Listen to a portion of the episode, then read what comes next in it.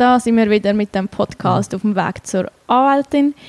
Ähm, ich habe heute jemanden getroffen und sie hat mir erzählt, dass sie jetzt sie ist eben tatsächlich viel weiter als ich auf dem Weg. Sie ist nämlich am Lehren. Und sie hat erzählt, dass sie jetzt eben unsere Lernhilfe, also deine, Entschuldigung, Lernhilfe benutzt zum Lehren. Und ich habe gedacht, ja, das freut mich, dass du die kannst benutzen. Ich habe gerade heute einen weniger lässigen Tag mit denen. Ich bin nämlich jetzt seit wirklich mehreren Tagen an der Überarbeitung von gewissen Gesetzen, weil eben, wir haben das schon mal angesprochen, Gesetze ändern sich wahnsinnig schnell und da muss man halt auch Bücher up-to-date behalten und es ist eine wahnsinnige Niffeli Bütze.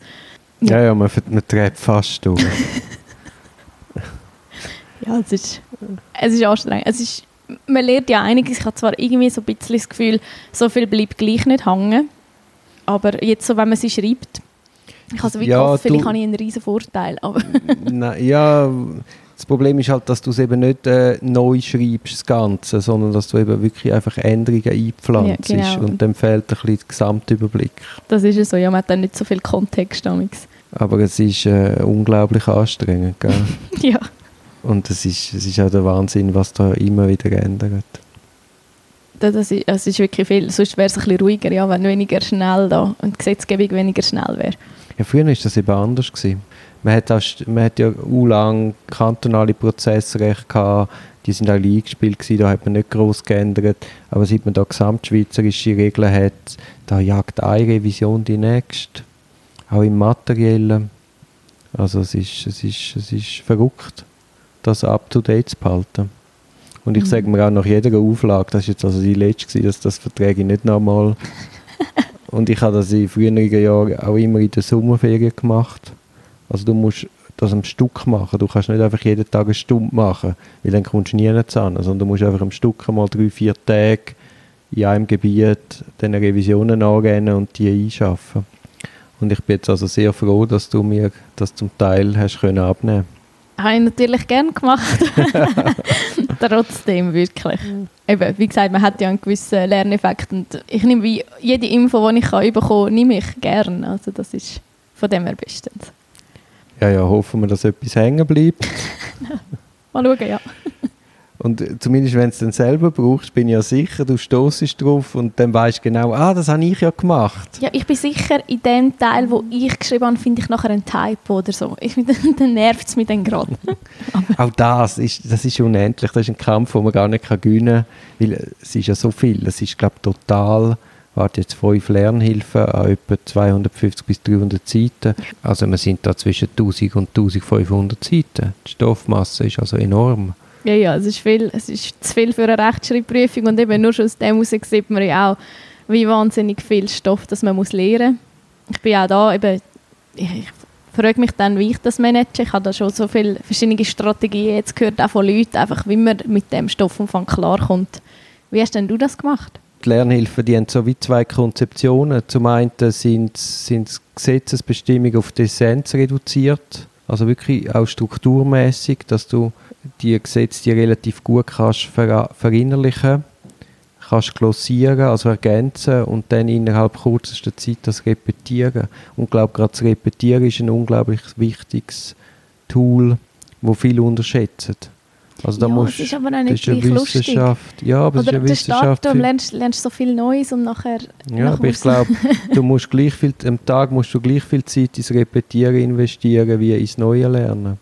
Sonst geht das Zeug immer wieder hinaus. Ja, ja, logisch. Und irgendwann ist völlig aus dem Kontext auch, du die Basics nicht mehr kennst. Ja, und das Zweite ist, dass ich, äh, der Teil von der Lernhilfe ist auch so ein Frage-Antwort-Spiel. Da ist, ich habe das einmal so, ich habe das vielleicht im Lauf von meiner Lernzeit sechs, sieben Mal durchgespielt, habe gleichzeitig gezählt, was habe ich richtig, was habe ich falsch und Zeit gemessen. Also ich bin wie mit mir doppelt im Wettkampf gewesen und am Schluss habe ich vielleicht noch ein Fünftel von der Zeit gehabt und alles richtig. Und das ist ja dann lässig, weil man den Fortschritt misst und auch sieht. Ja, das ist sicher so. Es macht mehr Spass, wenn man so ein bisschen ja, also ich bin auch mehr so ein Frage-Antwort-Lernen, einfach weil das jedes Mal ein kleines Erfolgserlebnis und das tut halt schon einmal gut an so einem Lerntag. Ja, und dann musst du auch für viel Abwechslung sorgen. Also ich habe eben angefangen mit dem Lesen der Gesetze. Da helfen die Lernhilfen sehr dann das vielleicht überprüft und ergänzt.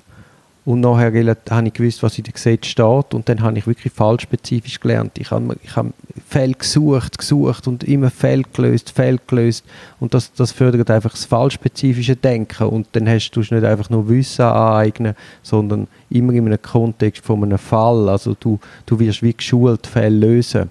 Das dunkelt mir sehr wertvoll. Und das andere ist, es bleibt bei mir zumindest viel besser haften, wenn es an einem Fall aufgehängt ist, als, einfach nackt zu wissen aus einem Buch. Mhm. Und das klingt vielleicht absurd, aber ich habe auf die Anwaltsprüfung kein einziges Buch mehr gelesen. Ja, das ist schon ein bisschen, ein bisschen speziell. Ich weiß gar nicht, ob ich mich das würde, ob das würde wagen Ja, wieso? Wenn du, wenn du wirklich mal im Gesetz, li- wirklich mal das Gesetz liest, dann findest du, äh, wow, es steht ja eigentlich alles drin. Also die meisten Bücher sind ja einfach eine Wiedergabe vom Gesetz. Und, und, und das Fallspezifische oder die Rechtsprechung, die kannst du ja über Falllösungen aneignen. Das sind ja meistens Fälle, die aufbereitet sind, wo im Hintergrund aktuelle brennende Fragen sind, wo Mhm. dann auch die verschiedenen Instanzen anders beurteilt haben. Das ist dann spannend zu sehen. Was ich gemacht habe, ist, ich habe Fälle gelöst. Und dann hat es zum Beispiel einen Hunselfall und dann habe ich die Lösung gelesen und die Lösung ist überhaupt nicht so gewesen wie meine. Dann dachte ich, ja, Gottfried Stutz. Und der Herr Hunsel ist ja doch eine Kapazität, dass du dann nicht sagst, ja, ja, ich habe recht und nicht der Herr Hunsel. Und dann bin ich zum Beispiel in Kommentar und habe das dort nachgelesen. Und habe dann meistens gemerkt, ja, die Lösung, wie es jetzt der Lehrstuhl Hunsel präsentiert hat, ist gar nicht so klar. Also es ist durchaus auch eine andere Lösung denkbar. Und Rechtsprechung, das ist ein Interesse abwägen. Das ist es, äh, eine Frage, welches Argumentatorium dich besser überzeugt.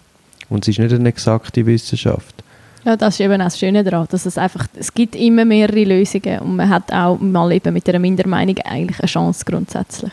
Es ist eine Frage, wer, wer halt die besseren Argumente findet. Mhm. Es ist auch sehr ein kreativer Prozess. Und du, Ganz im Widerspruch zu was alle denken. Ja, komplett im, ja, genau, komplett im Widerspruch, was alle denken.